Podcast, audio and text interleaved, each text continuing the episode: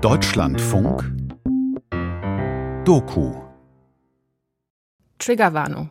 In dieser Sendung werden körperliche und sexualisierte Gewalt beschrieben. Wenn Sie dies belasten sollte, gehen Sie beim Hören bitte achtsam mit Ihren Grenzen um.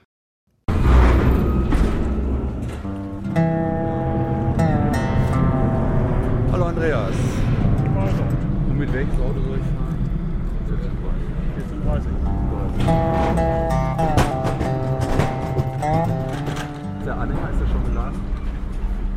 Herr Meier fährt jetzt fern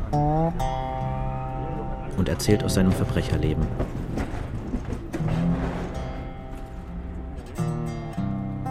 Feature von Jörn Klare.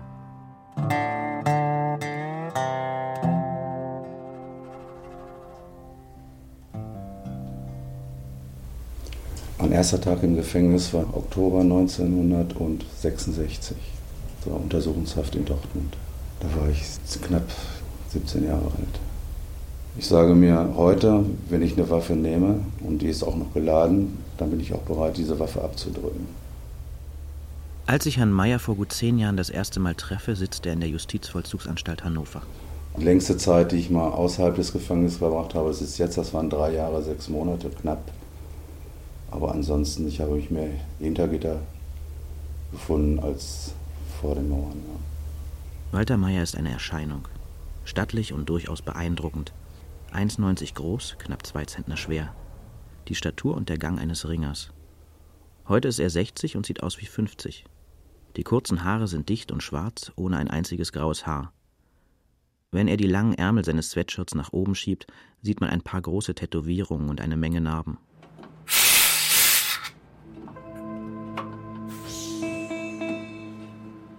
Früher Abend auf dem Parkplatz einer Spedition am Rande des Teutoburger Waldes. Kampf mit der Anhängerkupplung. Das ist alles nachträglich eingebaut worden. Schon alles so eng. Immer das gleiche Theater. Kampf mit der eigenen Geduld. Und dann sind sie auch noch teilweise verbogen.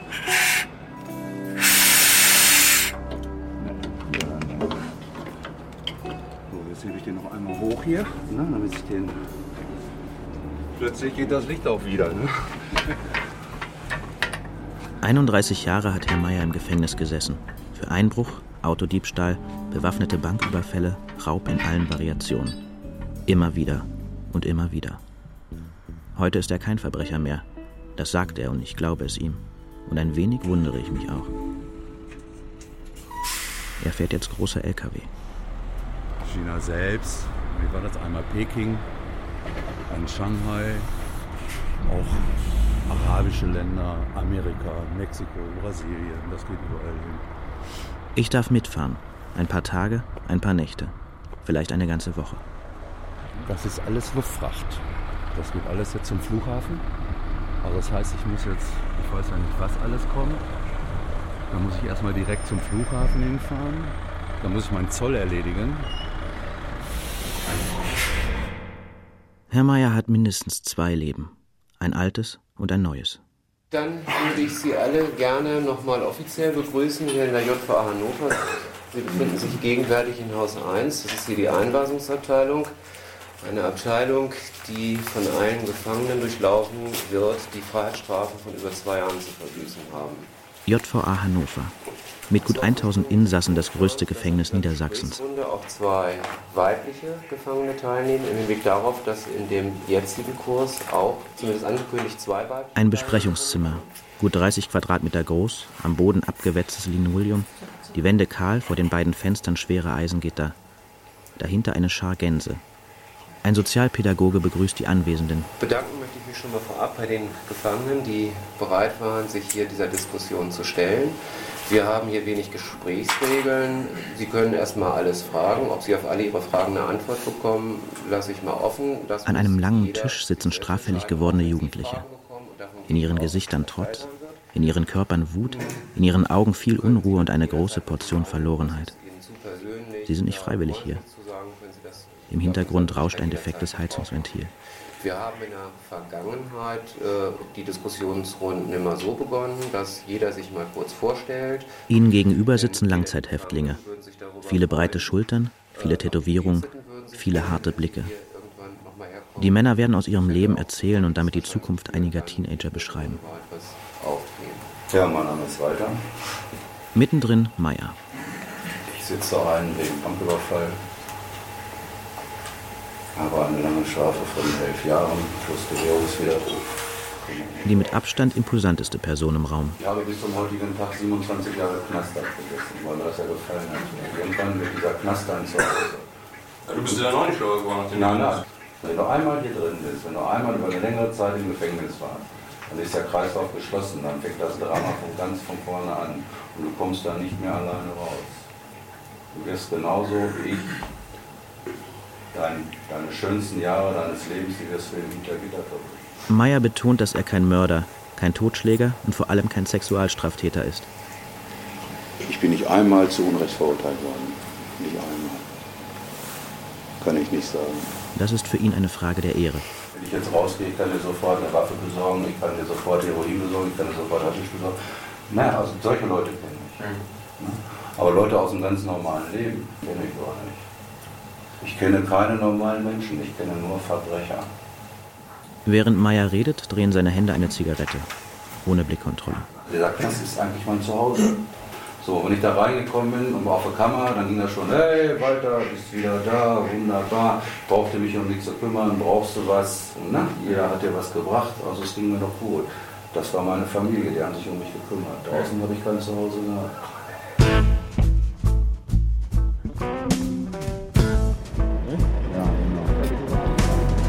Ja, schon war blond alle? Der blond alle gerade? Okay.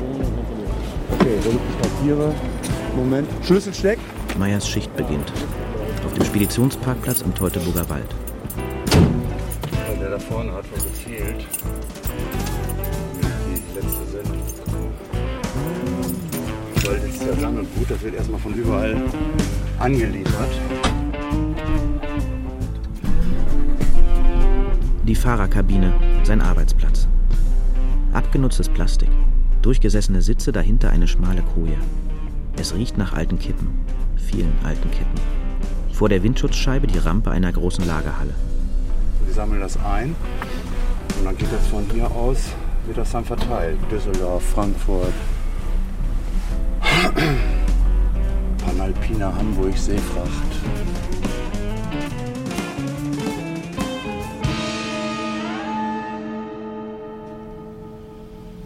Möchte sagen, bis zum 14. Lebensjahr war ich Opfer und danach war ich der Täter. Einige Wochen nach dem Gespräch mit den Jugendlichen.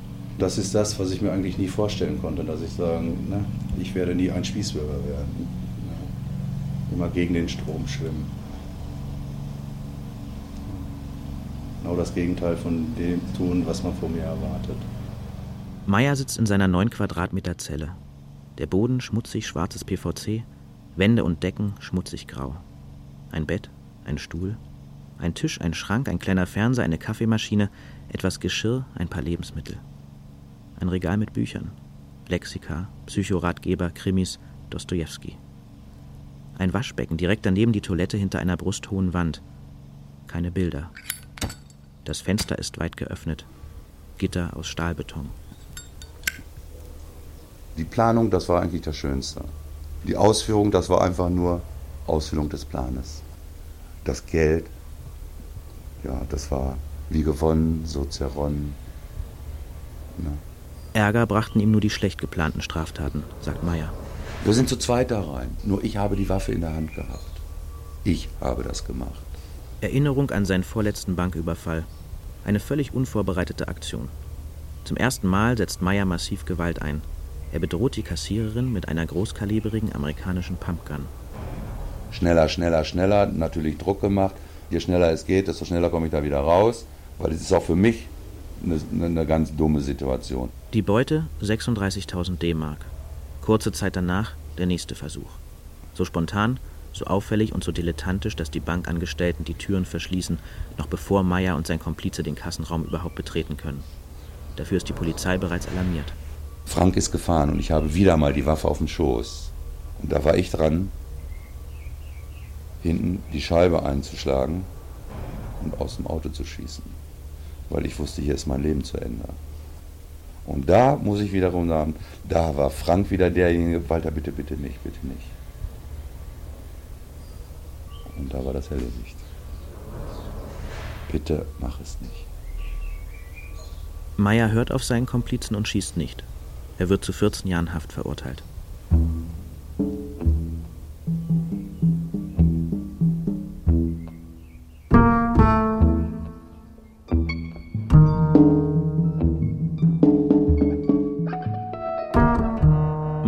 6 Uhr ist Wecken. Ansprache durch einen Beamten. Die Lebendkontrolle. 6.10 Uhr Frühstück. Brot, Margarine, Marmelade, auch mal ein Stück Wurst oder Käse. 7 Uhr Arbeitsbeginn. 12 Uhr Mittagessen. 15 Uhr Feierabend. Freizeit.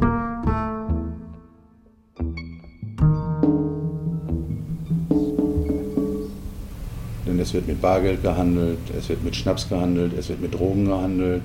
Ob das nun Haschisch ist oder ob das Kokain ist oder ob das Heroin ist. Das gibt's alles. 17 Uhr Einschluss in die Zelle. Durchzählen, Abendbrot. 18 Uhr wieder Aufschluss, wieder Freizeit. Fernsehen, Krafttraining, Handball, Fußball, Tischtennis bis 21 Uhr. So, und letztendlich bestimmen die Gefangenen, die ganz oben stehen, die bestimmen auch, wie die Preise gemacht werden. Und wenn Leute irgendwann nicht zahlen können, jeder bekommt das, was er haben will, aber das ist alles Zins und Zinseszins. Und letztendlich können sie es nicht bezahlen. Und diese Leute werden immer zahlen. Solange wie sie in Haft sind, werden sie auch zahlen. Die Hierarchie ist klar. Unten sind die Missbrauchstäter, Kinderschänder, dann kommen Vergewaltiger, dann kommen die Betrüger, dann kommen die Einbrecher, dann kommen die Räuber. Und ganz oben stehen dann meistens die Polizisten da. Die Sexualstraftäter sind die Prügelknaben. Ich kann mich daran erinnern, wurden sie gequält, sie wurden geschlagen. Zum Beispiel unter der Dusche. Sie sind wirklich misshandelt worden. Da guckt man, da guckt man drüber weg.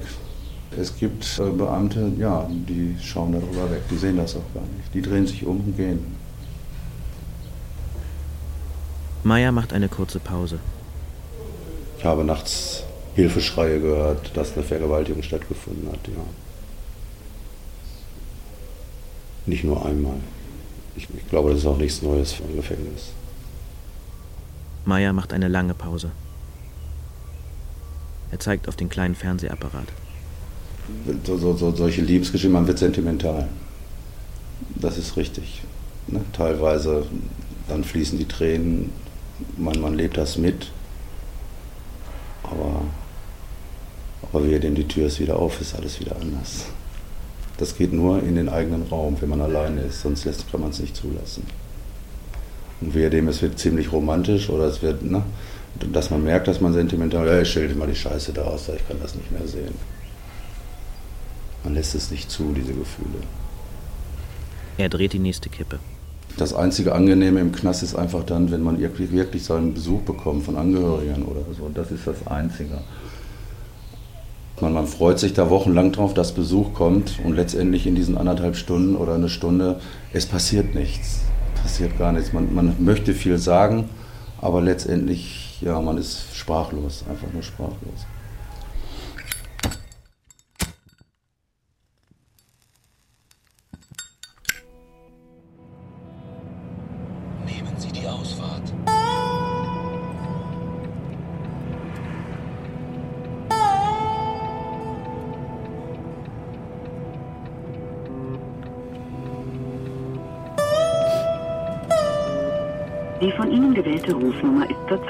Vergeben. The number you have dialed is not in use at the moment. Die von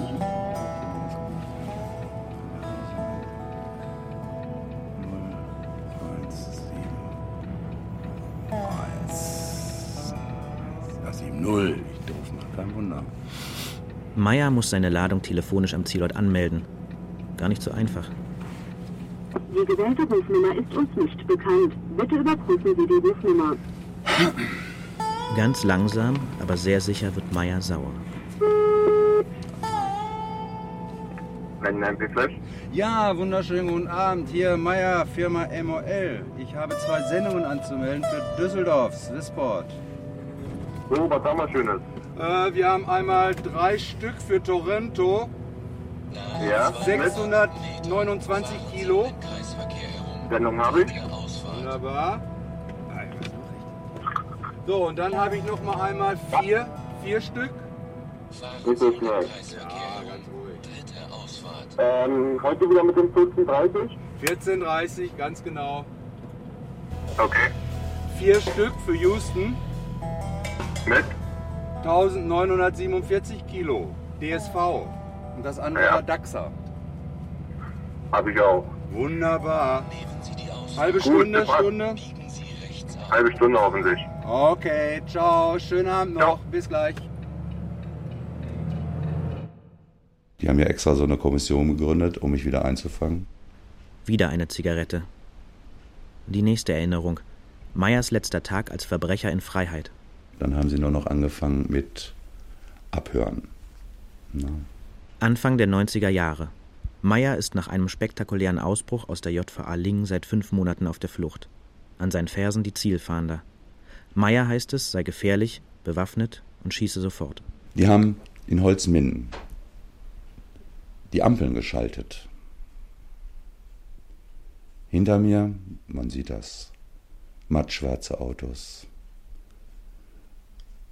Kein Bildchen, kein Dings, nichts, gar nichts. Völlig neutral, mattschwarz, nicht metallic schwarz oder dunkel, ne, das ein bisschen glänzt. Zwei Mann, nicht Mann und Frau oder so, Lederklamotten. Das war mir klar, da habe ich schon hinter mir, habe ich schon zwei gesehen, dann überholt mich einer. Wirklich waghalsig. 500 Meter bis zur noch grünen Ampel. Es war klar, hier ist Double Do. Die Ampel wird rot. Ne, eine ganz schnelle Schaltung war das. Es lief. Und dann auf einmal, pup, pup, pup, pup, wurde die Ampel geschaltet. Zuck stand ich hinter zwei Autos. Hinter mir, ich sehe im Spiegel, wie die aus den Türen rausspritzten, wie die, ne, wie die Türen aufgehen, wie die Leute aus dem Fenster kommen. Dann standen die wirklich rundrum ums Auto. Meyer in der Falle. Alle mit der Waffe. Eine falsche Bewegung. Jetzt stellen Sie vor, ich hätte meine Schusswaffe auf dem Schoß. Ich hätte nur die Waffe anpacken müssen. Einfach nur mal zeigen. Glauben Sie, ich wäre da lebendig rausgekommen? Dabei hatte Meyer sich diese Szene schon ausgedacht. Mitten auf einer menschenleeren Landstraße in der Dämmerung, Meyer gegenüber einem Dutzend austrainierter SEK-Beamter voller Adrenalin, dann die berühmte falsche Bewegung. Meyer greift zur Waffe, ein Kugelhagel. Meyer von Polizeikugeln durchsiebt. Am Horizont geht die Sonne unter. Das Ende eines einsamen Verbrechers. Daraus wird nichts. Aber mit der Waffe in der Hand? Hätte er nicht? Meyer schüttelt den Kopf. Nee.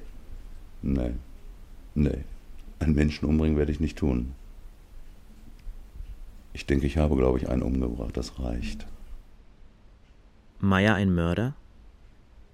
Erzählen will er nicht. Heute nicht.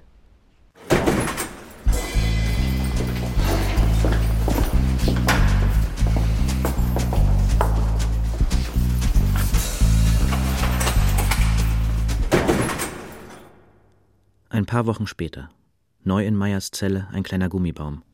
Offensichtlich fühlt er sich nicht wohl. Darauf angesprochen muss Meyer kurz grinsen. Ja, ich war immer unterwegs. Ich habe es nie lange irgendwo fest ausgehalten. Ich musste immer wieder raus, ausbrechen. Bin immer ja, rastlos, immer unruhig und unterwegs. Ich glaube auf der Flucht vor mir selbst. Viermal ist er ausgebrochen. Jedes Gefängnis hat einen toten Winkel und den nutzt man aus. Sei es, dass ich durch die Mauer gehe oder sei es, dass ich durchs Gitter gehe.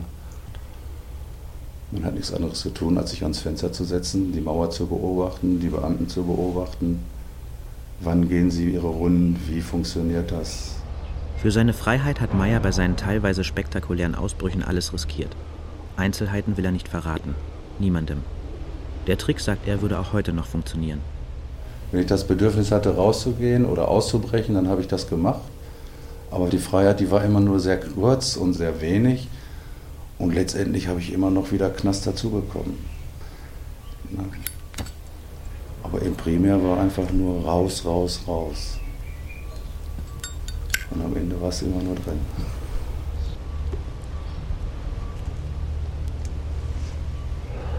Irgendwann hat er sich mal geschworen, dass er mit 50 nicht mehr im Knast sitzt, dass er sich vorher umbringen wird. Genau genommen sitzt er auch nicht mehr im Normalvollzug, sondern auf einer Station für Sozialtherapie. Knapp drei Prozent der gut 50.000 Häftlinge in Deutschland sollen durch Psychotherapie und soziales Training lernen, mit der Gesellschaft klarzukommen. Ich fieber jetzt erstmal den Tag entgegen, dass ich überhaupt mal rausgehen darf, dass ich mal einen Ausgang habe. Ich weiß nicht, das ist alles, die ganzen Jahre, die da jetzt einfach so weggelaufen sind, wo ich, ja, die ich eigentlich verschenkt habe. Für, ja, ich muss ganz neu anfangen zu leben. Ich muss mich neu orientieren. Ich weiß gar nicht, was da draußen ist.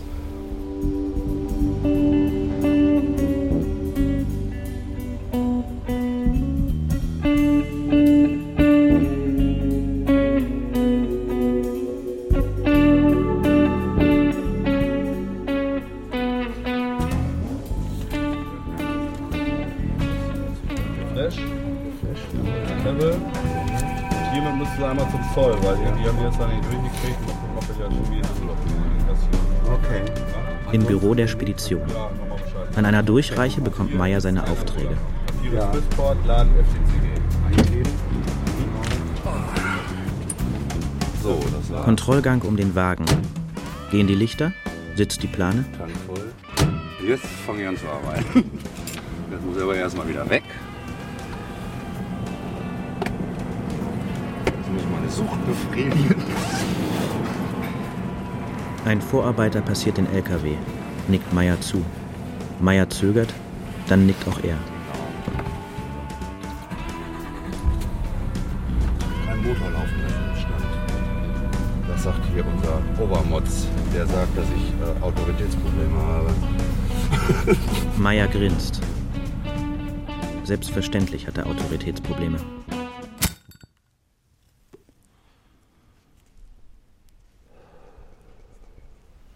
voll scheiße. Einfach nur negativ. Die nächste Nacht. Das nächste Päckchen Tabak. Meyers Kindheit. Absolut negativ besetzt. Ich sehe da nichts Positives. Nichts, überhaupt nichts. Kann ich suchen, so viel wie ich will. Sein Vater Alkoholiker verprügelt die Mutter, die Mutter verprügelt die Kinder. Und da war ich eigentlich so das naheliegendste, schwächste Glied in der Kette. Und das war auch der Grund, dass ich viel weggelaufen bin von zu Hause. Bin aber immer wieder freiwillig hin. Weil ich doch irgendwann mal gehofft habe, es ändert sich oder es wird anders. Und das ist viele, viele Jahre hat sich da nichts dran geändert. Mit acht Jahren kommt Meyer in ein Erziehungsheim in Schillig, Ostfriesland, verbringt dort zwei Jahre. Und dann habe ich dann immer geguckt, Autokennzeichen, Dortmund, Dortmund, Dortmund, da komme ich her, da will ich hin. Und so habe ich dann Kontakt geschlossen, irgendwie über Kinder. So, und irgendwann hat das ein Nachbar mitbekommen. Und irgendwann hat dieser Mensch mich da angesprochen. Ich sehe den. Ich, seh, ich sehe diesen Menschen heute noch. Hm? Und ja, sich voll in mein Vertrauen eingeschlichen. Er würde meine Eltern kennen. Der Mann bietet ihm an, ihn nach Hause zu bringen. Wir treffen uns, ne? Wenn es dunkel ist. Ich warte oben auf dich. Okay. Und das habe ich gemacht. Ich habe gewartet, bis alles im Heim, im Schlafsaal, bis alles schläft. Habe ich mich angezogen, aus dem Fenster geklettert, Toilettenfenster, die Treppe zum Deich hoch. Und der gute Mann stand dann da oben. Na? Zu dem Zeitpunkt war gerade Ebbe. Da hat er gesagt, wir müssen noch mal vorne am Strand. Ich habe da was versteckt, das müssen wir noch mal, ne, müssen wir raus und dann hauen wir sofort ab. Ja klar, gehe ich doch mit. Heute weiß ich, ich sollte habe da mein eigenes Grab geschaufelt. Mit einer Schaufel in diesem Schlick, der da war, da habe ich gebuddelt. Und auf einmal gab es einen Schlag auf dem Kopf und war das Licht aus.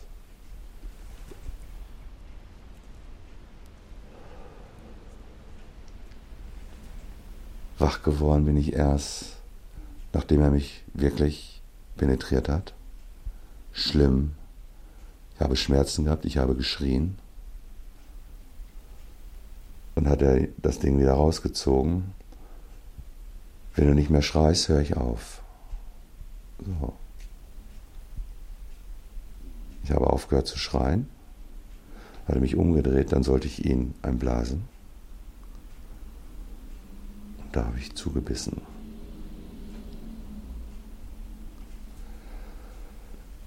Der hat einen Schrei losgelassen. Und ich weiß nur, ich habe den Mund voll gehabt und ich habe es ausgespuckt. Meier rennt weg. Und ich habe noch oben auf den Deich gestanden, da habe ich den noch schreien gehört. Und erst nachdem ich auf der anderen Seite wieder runter, wieder in dieses Fenster rein, da war Ruhe. Bin in die Dusche, ich habe mir den, den Hintern abgeputzt und ich habe nur Blut, Blut, Blut, Blut. Habe ich gewaschen und bin dann anschließend wieder in mein Bett. Zwei Stunden später kommt der Wegdienst. Der Einzige, der nicht wach wurde, war ich. Da haben die die Decke weggepackt. Da haben die nur gesehen, dass mein ganzes Gesicht fleckig war. Ich habe solche dicken Lippen gehabt, vom Ekel. Auf jeden Fall voller Flecke. Der ganze Körper, richtig, ne, diese körperliche Reaktion. Ja, müssen wir einen Arzt rufen.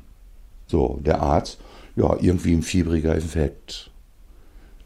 Da hat man mich rübergebracht in ein Nachbarhaus, in ein Einzelzimmer, weil ich ja einen fiebrigen Infekt habe. Und da habe ich ganz alleine 14 Tage. 14 Tage da drin. Nach den 14 Tagen werden die Verletzungsspuren der Vergewaltigung entdeckt. Und dann die Fragen. Und da habe ich gar nichts mehr gesagt. Nach 40 Jahren in der Therapie im Knast erzählt er das erste Mal davon. Schillig, schillig. Das war lange ein Trauma. Es hat mich in ganz bestimmten Situationen immer wieder dahin gezogen. Was ist mit dem passiert? Lebt er? Ist er tot? Bin ich ein Mörder? Habe ich ihn umgebracht? Meier hebt die Schultern, lässt sie sacken. Danach kommt die Flut. Und irgendwann zieht sie ihn wieder weg. Vielleicht liegt er irgendwo zwischen Langehoch und Spiekeroog. Das hat mich immer verfolgt, immer. Bin ich ein Mörder? Ich weiß es nicht. Fast ein Dutzend Mal ist er an den Ort zurückgekehrt. Jetzt will er nicht mehr. Und immer wieder hin, immer wieder hin, immer wieder hin. Es hat mich immer wieder dahin gezogen. Ich bin danach so aggressiv gewesen, jedem gegenüber. Schweigen. Kalter Rauch. Schluss für diese Nacht.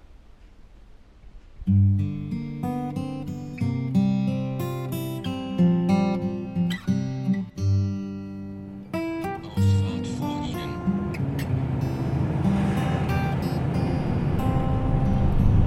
Und dann habe ich den 1-Euro-Job bekommen. Irgendwo auf der A1. Zähflüssiger Verkehr.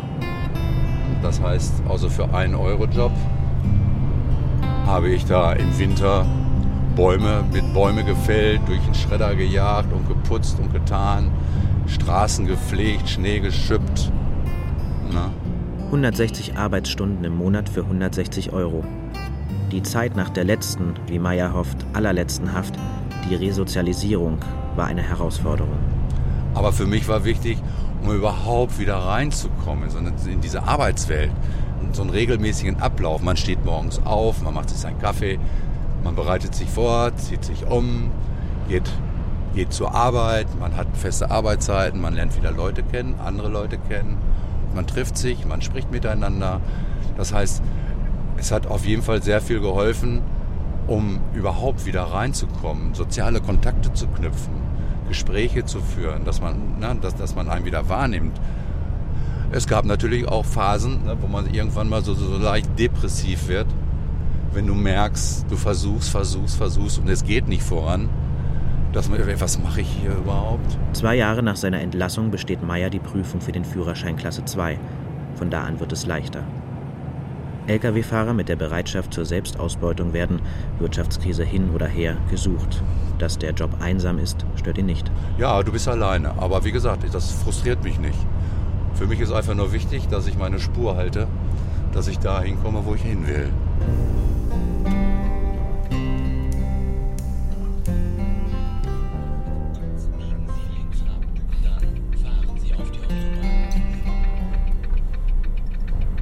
Jetzt hat er 1700 Euro netto für etwa 50 Arbeitsstunden in der Woche. Meyer kommt damit klar, doch bis zur Rente sind es nur noch ein paar Jahre. Und das fehlt ja an allen Ecken und Kanten. Wenn ich nur im Monat meine, äh, von, von, vom Hartz IV, wenn ich da nur 300 Euro zur Verfügung habe, da ist Verzicht angesagt. Auf der einen Seite habe ich mir gesagt, ne, weil das kennst du doch im Knast, musst, kannst du ja auch verzichten. Aber es gab schon auch Phasen, wo ich gesagt habe, nee, da ging es mir im Knast besser als hier.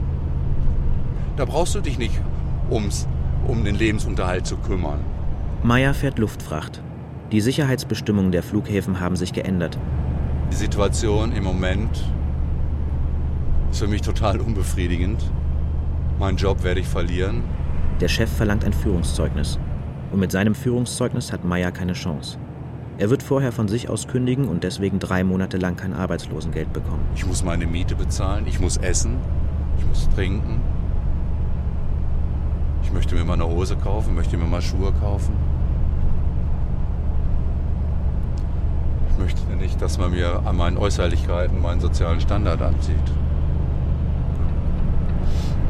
Ja, es hängt viel vom Geld ab. Und wenn er doch noch einmal?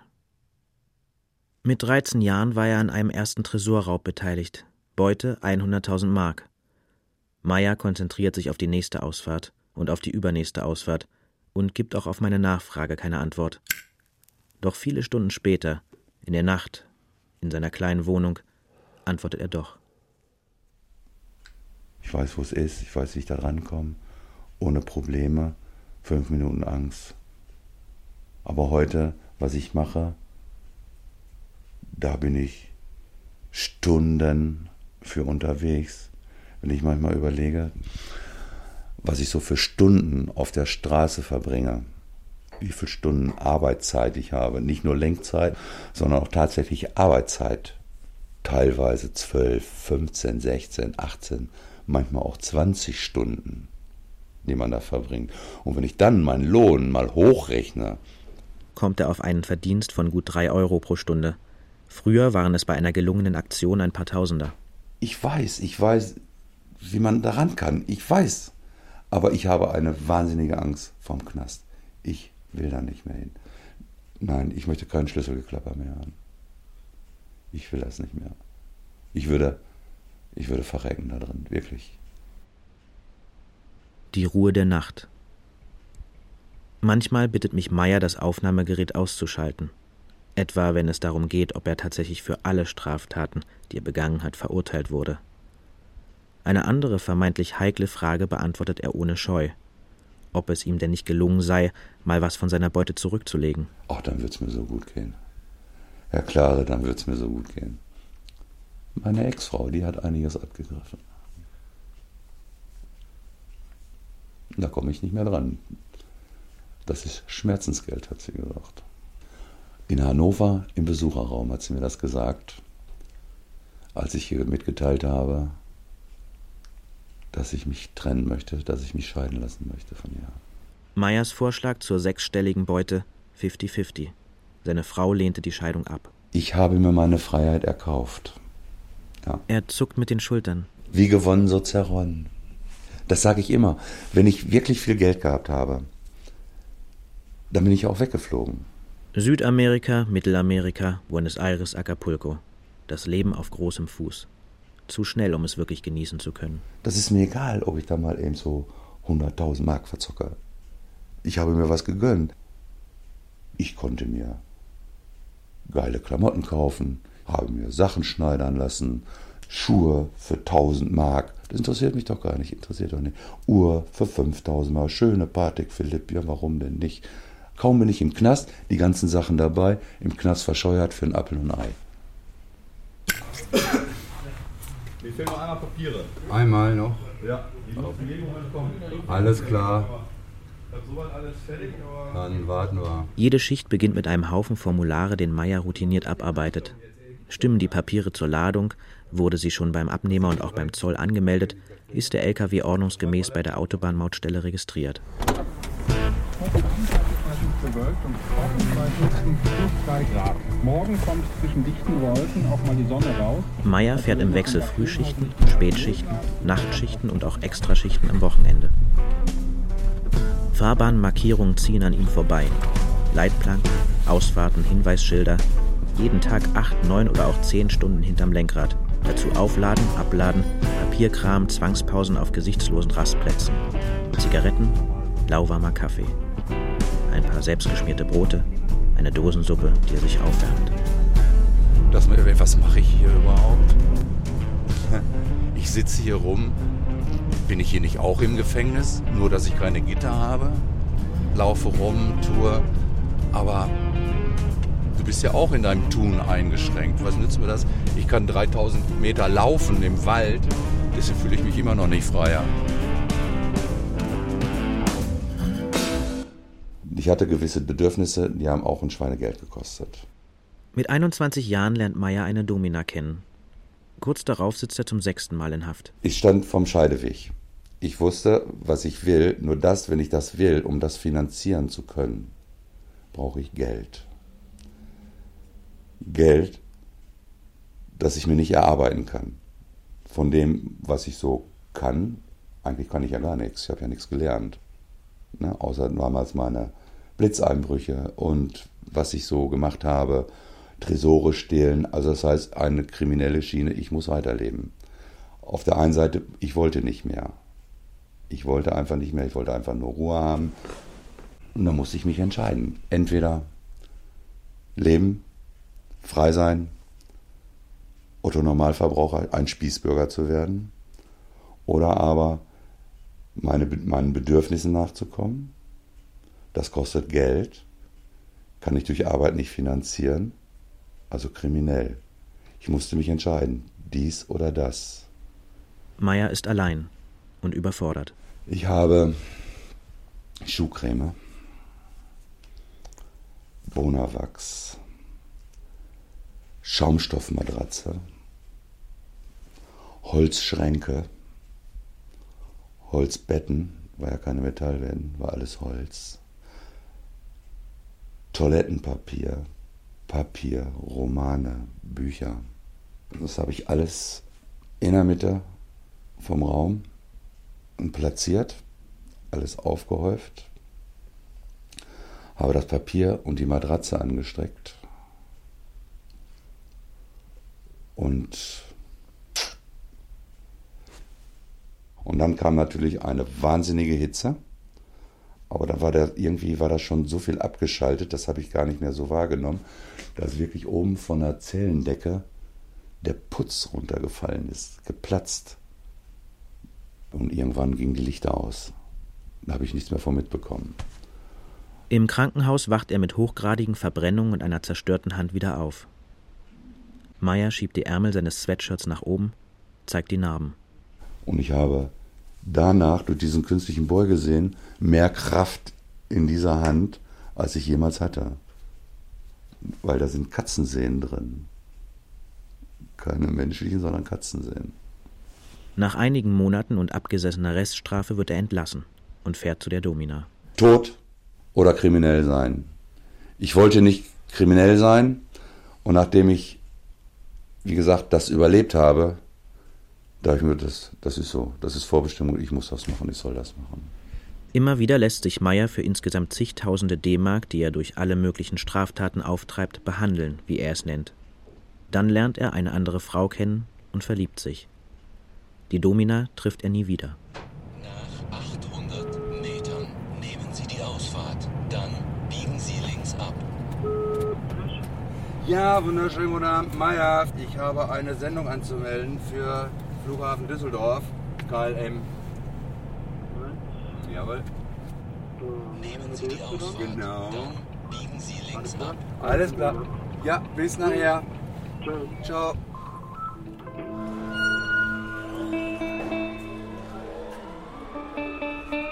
Aufladen, fahren, abladen.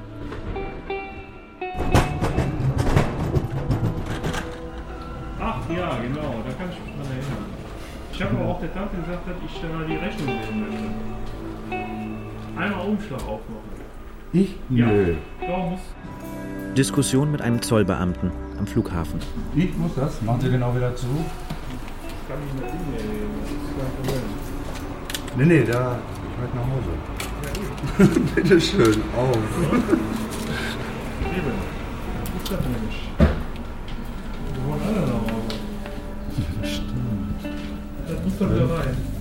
Das muss da rein. Mhm. Der, kann, der Kante muss da rein. Ja. Auf jeden Fall nochmal recht herzlichen Dank. Schönen Abend noch.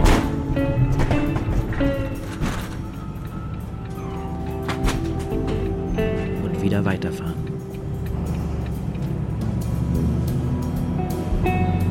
Mal wieder in der Spur. Jetzt noch. Es gibt Stunden, in denen Meier schweigt. Und es gibt Stunden, in denen er reden will. Erstmal bist du abhängig von deinem Chef. Hat er einen Job oder nicht? Hat er Aufträge? Hat er keine? Und zu Hause ist es genau das Gleiche. Bist du alleine zu Hause? Man hat Ziele, man hat Wünsche. So, da muss man sich bewegen, irgendetwas tun. Oder du hast, hast irgendwie eine Beziehung. Selbst da, selbst da, da muss man überall, egal wo, du musst überall, musst du Kompromisse schließen. In seinem früheren Leben hat es das nicht gegeben. Kompromisse schließen. In Hannover habe ich das gelernt, Kompromisse zu schließen. Ich habe immer gesagt, Kompromiss ist keine Lösung. Ah, jetzt kommt meine Freundin. Hallo, Silvia. Meier hat eine Frau gefunden. Ja, ist alles klar. Es ist was Ernstes, sagt er. Okay, bis dann. Ciao, ciao. Tschüss. Sie kennt seine Geschichte. Eine gelernte Bankkauffrau. Meier grinst. Sie arbeitet da nicht mehr, versichert er. Ich bin ja mit dem Zug nach Hause gefahren. Meier hat Feierabend. Seine Wohnung ist winzig, eine Höhle. Hier haust er seit seiner Entlassung vor sieben Jahren. Ich wollte mich nicht abholen lassen. Das war mein Tag, meine Entlassung. Ich bin erstmal raus. In der Mitte des Zimmers eine Sitzgarnitur aus Kunstleder, ein gekachelter Couchtisch. Sie stammen aus den 80er, vielleicht aus 70er Jahren, sind geschenkt oder billig gekauft. Man sagt ja immer, man soll sich nicht umdrehen. Und ich habe mich umgedreht. Ich habe mir das angeguckt, die Pforte. Nie, nie wieder. Das war für mich klar. Nicht umdrehen. Irgendwann zieht es den Leuten da wieder hin. Aber ich habe nur gesagt, hier hast du so viele Jahre verbracht. Hier hast du geweint, hier warst du schwach. Es reicht. Und ich habe gesagt, ich nie wieder. Ich werde so ein Rolltor nicht nochmal erleben. Meier schaut sehr ernst. Dann lächelt er.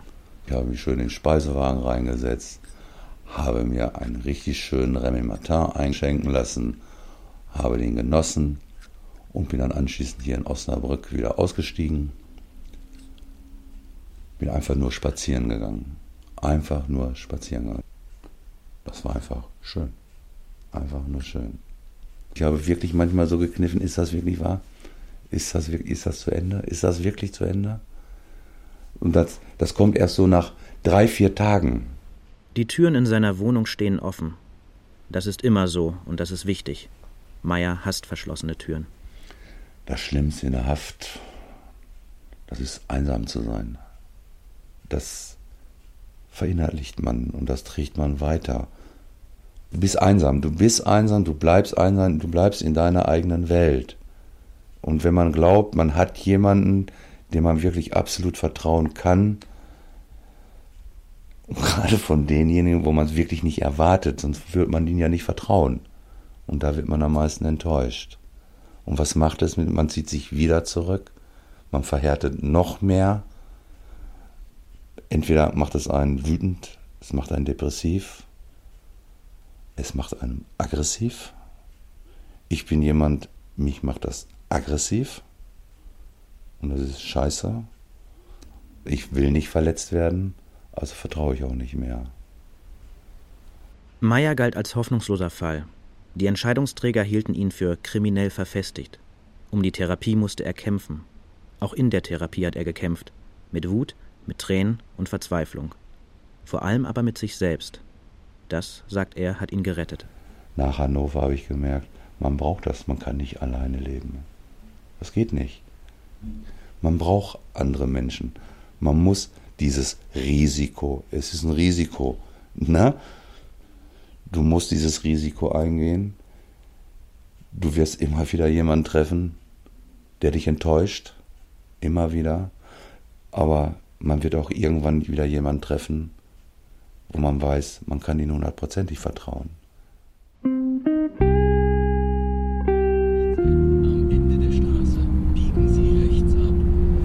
Und wie gesagt, normal brauche ich das nicht.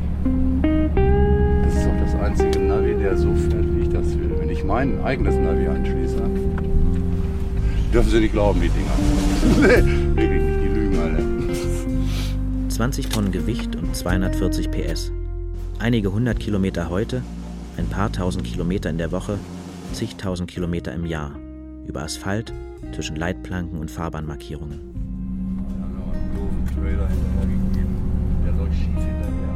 Seit sieben Jahren ist Meyer jetzt raus. Von seiner Kindheit einmal abgesehen, war er noch nie so lange frei. Äh, ne, was, was, was bedeutet überhaupt Freiheit? Dann muss ja nur jeder für sich selbst entscheiden, was empfindet er für Freiheit. Ne? Und für mich ist wirklich meine Unabhängigkeit. Unabhängig sein. Na klar, man braucht Freunde, man braucht Bekannte, man, man, man braucht seine Arbeit. Aber ich möchte die Entscheidung haben, wo ich hingehen möchte frei entscheiden. Das möchte ich. Nach 200 Metern fahren Sie um den Kreisverkehr herum. Ich bin ein, ein Instinktmensch. Ich habe meinen Instinkten gefolgt. Ich spüre Gefahr. Polizei, die habe ich gerochen, die habe ich geahnt. Gehe da nicht lang. Ich habe sie gehört. Ich habe da ein Gespür. Das ist dieser, dieser komische Sinn, weil ich nur auf der Straße gelebt habe was mache ich? Ich musste sehen, dass ich lebe. Ich musste sehen, dass ich esse. Ich musste, dass ich trinke. Ich muss mich irgendwo waschen. Ich muss irgendwo schlafen. Ja, wie ein Tier. Eigentlich Tier in Menschengestalt. Genauso habe ich mich auch verhalten. Herr Meier, der jetzt fernfährt, war ein böser Mensch? Ja, natürlich. Mein kriminelles Leben war böse. War so. Heute weiß ich das. Aber da habe ich mir früher keine Gedanken darüber gemacht. Andere haben mich nicht interessiert. Ich habe nur an mich gedacht. Leben, überleben. Wenn leben, dann gut leben. Wenn leben, dann schon gut leben. Er war ein böser Mensch. Weiß nicht, ob ich das jetzt noch habe, weil ich nicht mehr kriminell fühle, weil ich auch nicht mehr kriminell denke.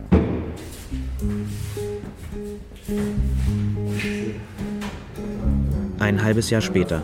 Meyer fährt jetzt für eine andere Spedition.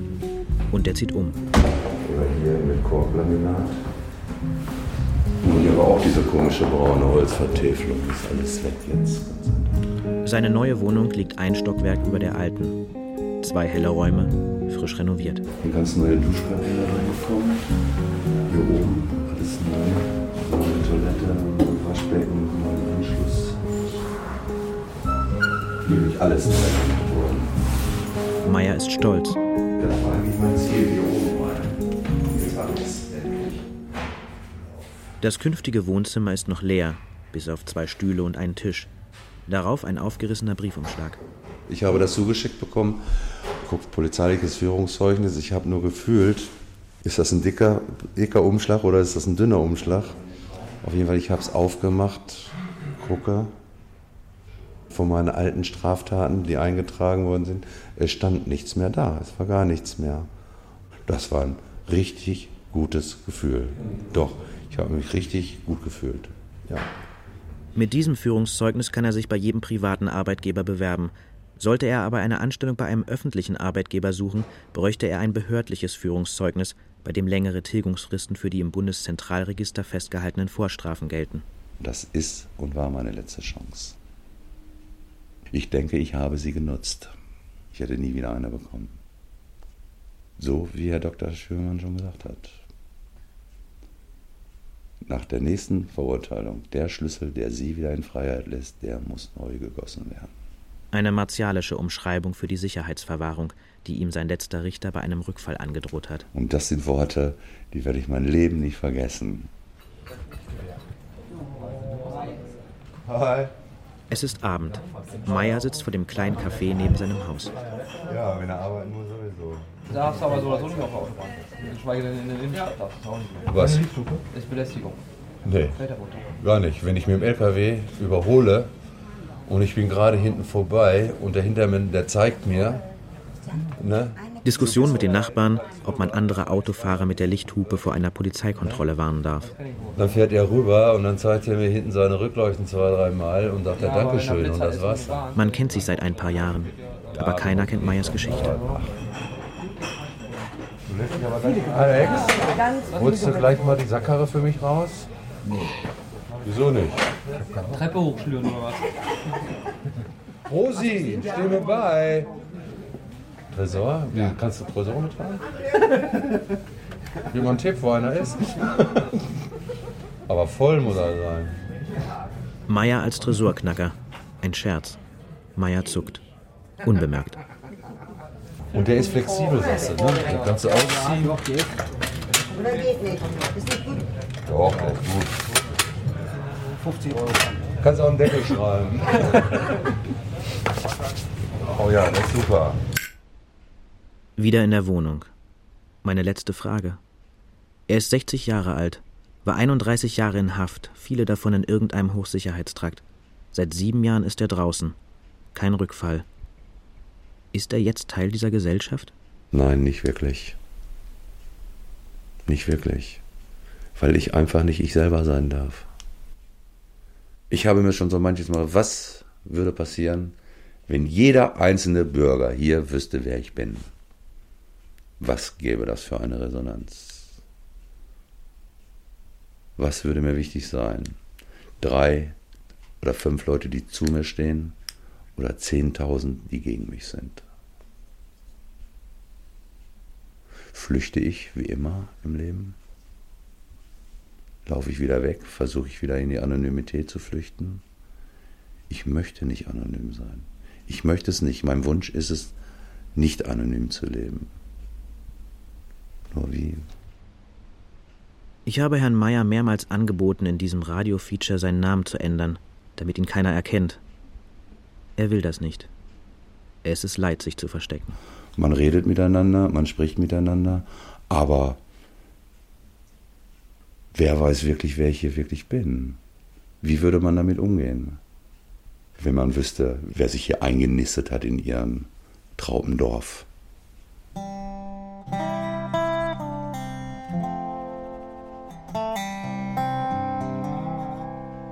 Herr Meyer fährt jetzt fern.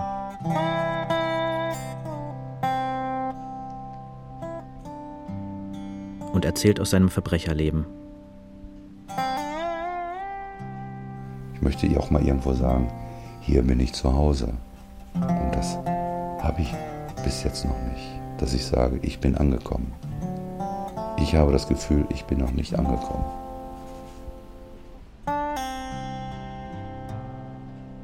Feature von Jörn Klare. Erzähler Fabian Busch. Technische Realisation Dietmar Fuchs und Kerstin Heikamp. Regie Friederike Wigger.